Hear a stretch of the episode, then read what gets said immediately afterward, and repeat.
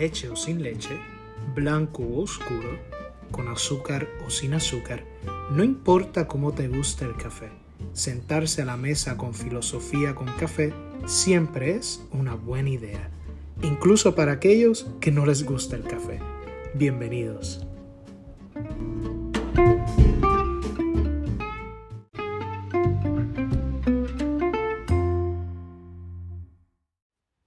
Amigas y amigos, bienvenidos a la continuación de esta reflexión que hemos llamado el misterio del hombre.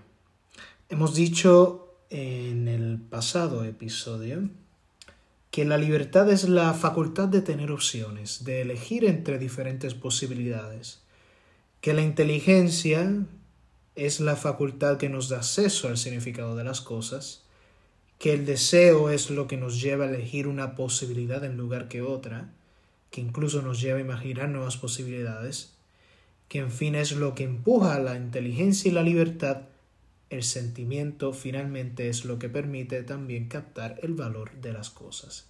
Luego hablamos lo que hemos dicho respecto a la libertad, que, por decir así, eh, nos pone de manifiesto de manera muy evidente nuestra personalidad, una individualidad irrepetible, una singularidad. Y hoy hablaremos un poco sobre la inteligencia. La razón es nuestra facultad de conocer, es decir, de tomar conciencia de la realidad. Pero, ¿qué significa conocer la realidad? ¿Cuándo conocemos una cosa? ¿Cuándo es que realmente uno puede decir ahora lo entiendo, ahora lo comprendo? Pues cuando comprendemos una cosa, cuando conocemos una cosa, es cuando finalmente descubrimos y entendemos su significado.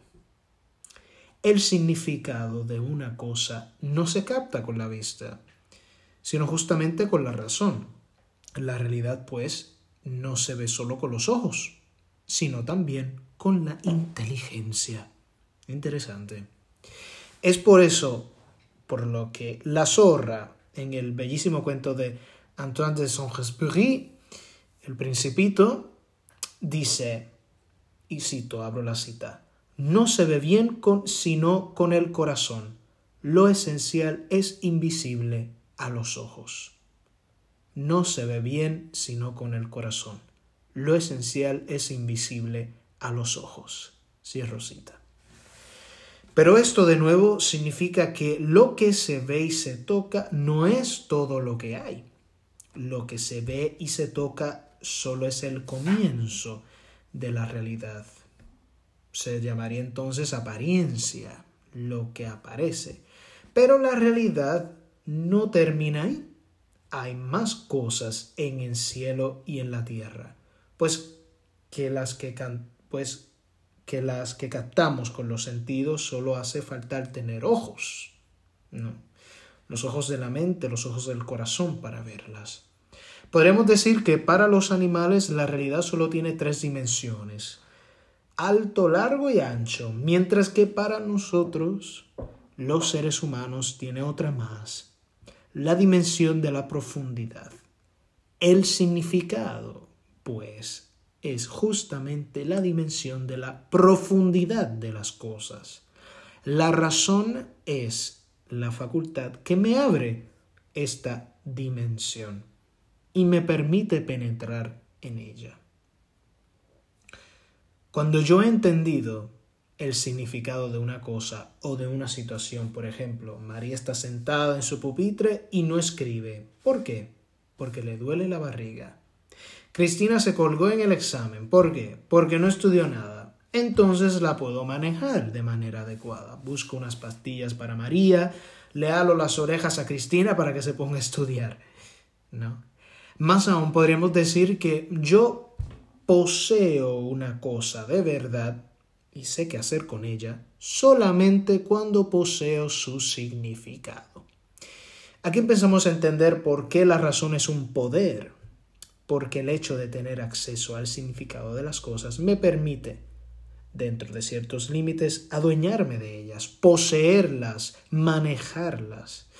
En otras palabras, la razón no se limita a reflejar la realidad, sino que, en cierto sentido, crea significados nuevos, es decir, introduce cosas nuevas en el mundo. Aquellos que hayan visto la película 2001 Odisea en el espacio de Kubrick recordarían, recordarían cuando el simio ve el significado del hueso.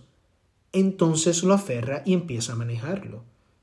De pronto el hueso se vuelve una herramienta, un arma con la que se puede cazar a otros animales y procurarse comida, así como ganar la pelea con la otra manada de simios por el control de la charca. Ahora bien, en la naturaleza existen huesos, pero no existen armas.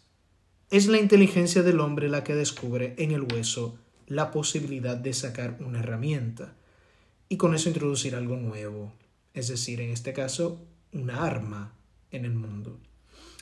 De ahí en adelante, esa innovación no conoce descanso. Por ejemplo, la inteligencia descubre en la rama de un árbol la posibilidad de sacar un bastón. Luego descubre la posibilidad de la lanza sacándole punta al bastón o aplicándole una piedra labrada. Finalmente inventa arco y flecha, etcétera, etcétera. Todas estas posibilidades no están ya, no están ya en la rama como tal, pero se pueden inventar. Gracias a la razón, el hombre ejerce un señorío sobre la naturaleza, puede someterla y transformarla según sus necesidades y deseos.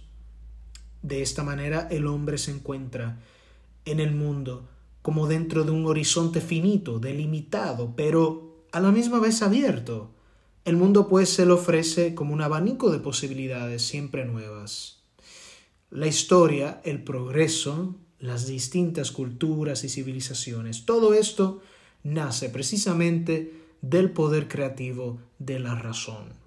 El animal, en cambio, no tiene acceso al significado y por eso, por lo que hemos dicho, no tiene inteligencia, por lo menos no una inteligencia comparable con la nuestra. Pero, ¿cómo sabemos que el animal no tiene acceso al significado? Lo sabemos porque vemos que no es dueño de la naturaleza, sino que está sometido a ella. Lo sabemos porque simplemente no tiene historia. Ahora hablemos un poco respecto al tercer eh, eh, punto, dimensión, que es el deseo. Hemos dicho, hemos dicho que la libertad es la posibilidad de elegir entre opciones. También hemos dicho que la inteligencia, en tanto que capta el significado, le abre a la libertad sus posibilidades. Pero, ¿qué lugar tiene el deseo en todo esto? Para contestar a esa pregunta basta con plantearse otra. ¿Por qué nosotros elegimos una opción en lugar que otra?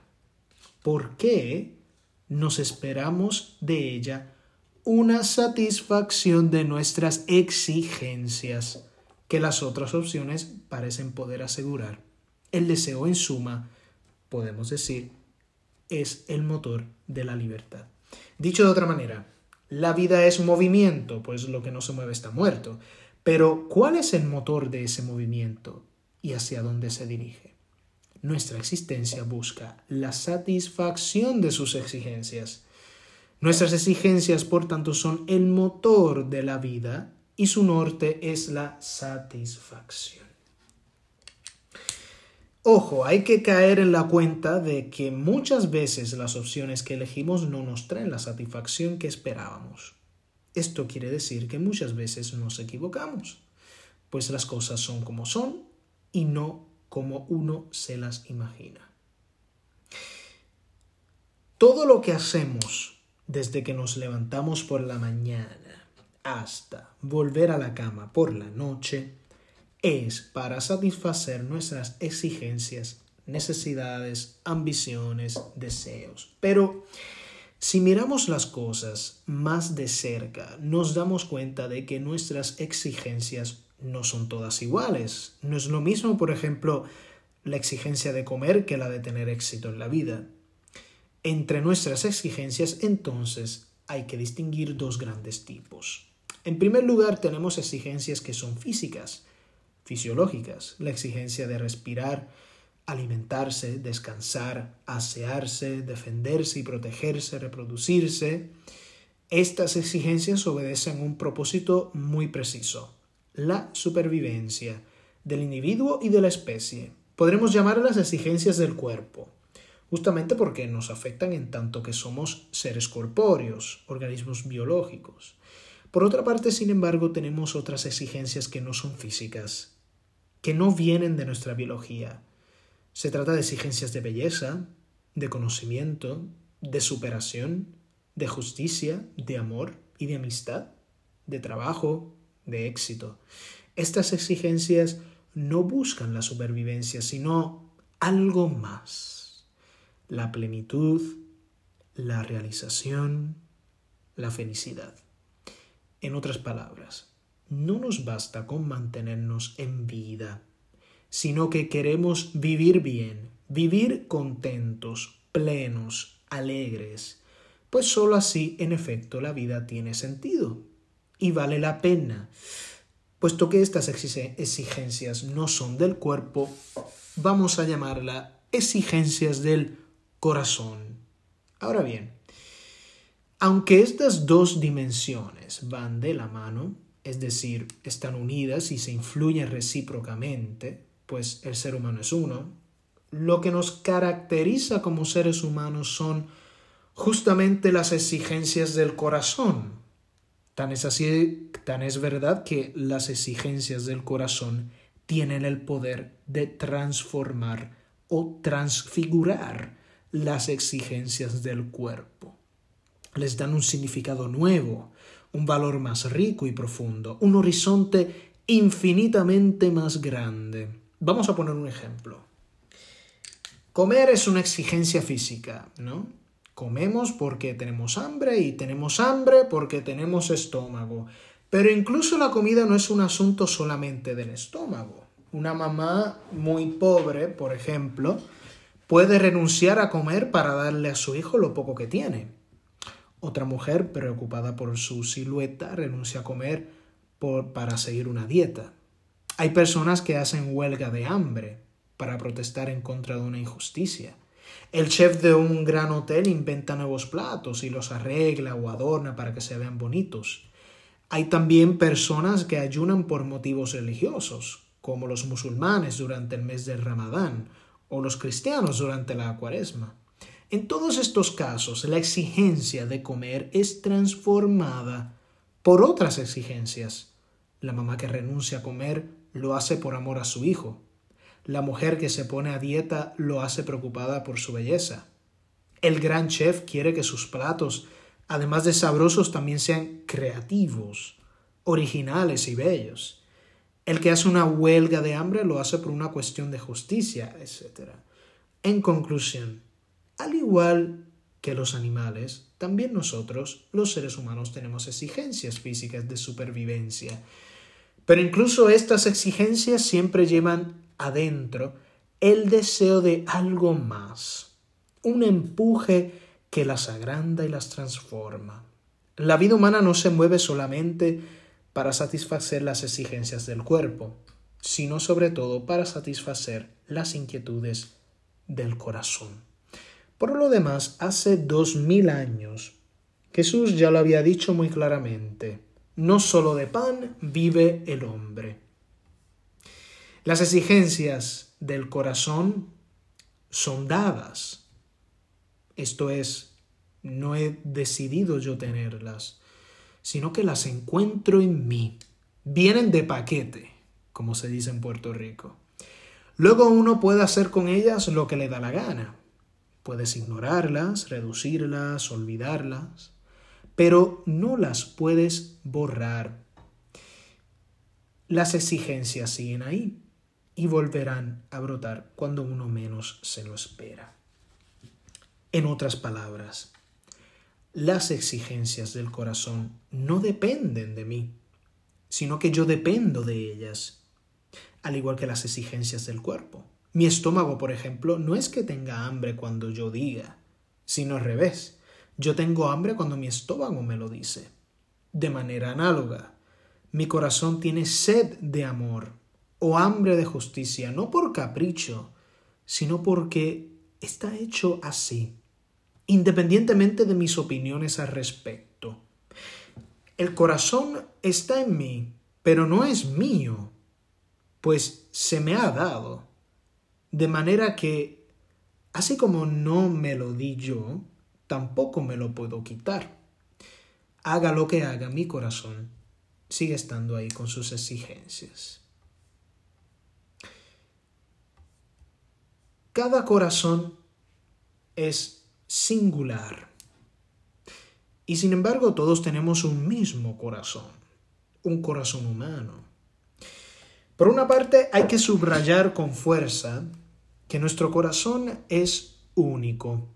En todo el mundo y en toda la historia no ha existido ni existirá otro corazón igual al mío, ni al de ustedes, ni a cada uno de ustedes, queridos amigos, que nos escuchan.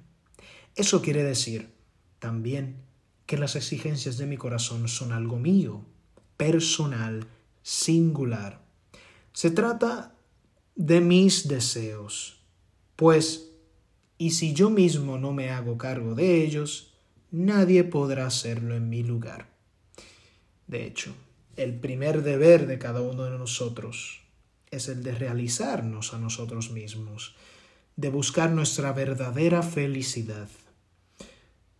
Ojo, a pesar de las apariencias, eso no, no, tiene nada que ver con el egoísmo, sino que es la ley misma de nuestra naturaleza. Yo soy un conjunto de exigencias que espera su cumplimiento. Si yo no llego a realizarme, habré desperdiciado mi vida y ninguna otra cosa podrá compensarme de este fracaso. Este es igual el mismo significado de las palabras de ese tal Jesús. ¿De qué le sirve al hombre ganar el mundo entero si se pierde a sí mismo? Por otra parte, sin embargo, también hay que reconocer que nuestro corazón singular tiene algo en común con el corazón de todos, pues todos tenemos un corazón humano. Esta puede parecer una paradoja, pero no lo es, pues es lo mismo que sucede con nuestros cuerpos. No hay dos huellas digitales, dos timbres de voz o dos ojos iguales, y sin embargo se trata siempre de huellas digitales, de una voz y de ojos humanos. De ahí también que los deseos del corazón son comunes a todos los seres humanos. Nadie prefiere lo feo a lo bello, nadie desprecia un amigo verdadero, a nadie le gusta ser tratado injustamente o que le digan una mentira. Mis deseos son míos, pero a la vez son de todos.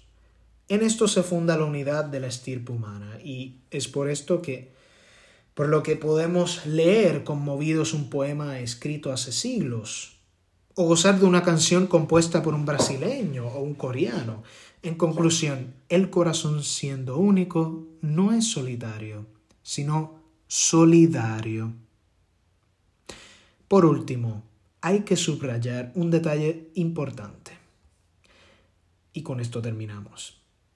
El hecho mismo de tener un deseo significa que me hace falta algo. Por eso lo busco. Cuando tengo hambre, por ejemplo, significa que me falta comida y por eso la busco. Pero entonces eso quiere decir que lo que satisface mis necesidades no soy yo, sino otra cosa, distinta de mí. Yo no soy la comida, pues sino hambre. La comida es otra cosa. En otras palabras, yo soy necesidad, no soy satisfacción. Yo soy pregunta, no soy respuesta. Esto es muy importante porque pone de manifiesto, como ya hemos dicho, que la vida es tensión, camino, búsqueda, búsqueda de lo que necesito, tensión hacia la satisfacción de mis exigencias, camino hacia mi realización. El ser humano no nace ya completo, al contrario, es estructuralmente incompleto. Y su vida es un camino hacia la plenitud. Esa plenitud además no está garantizada sino que está en juego. Yo tengo la posibilidad de realizarme. pero también la de fracasar. Puedo encontrarme a mí mismo, pero también puedo perderme. Amigas y amigos, hasta aquí hemos llegado con esta tercera parte de esta sección aquí y ahora, el misterio del hombre. Los esperamos el próximo martes con la continuación de esta reflexión.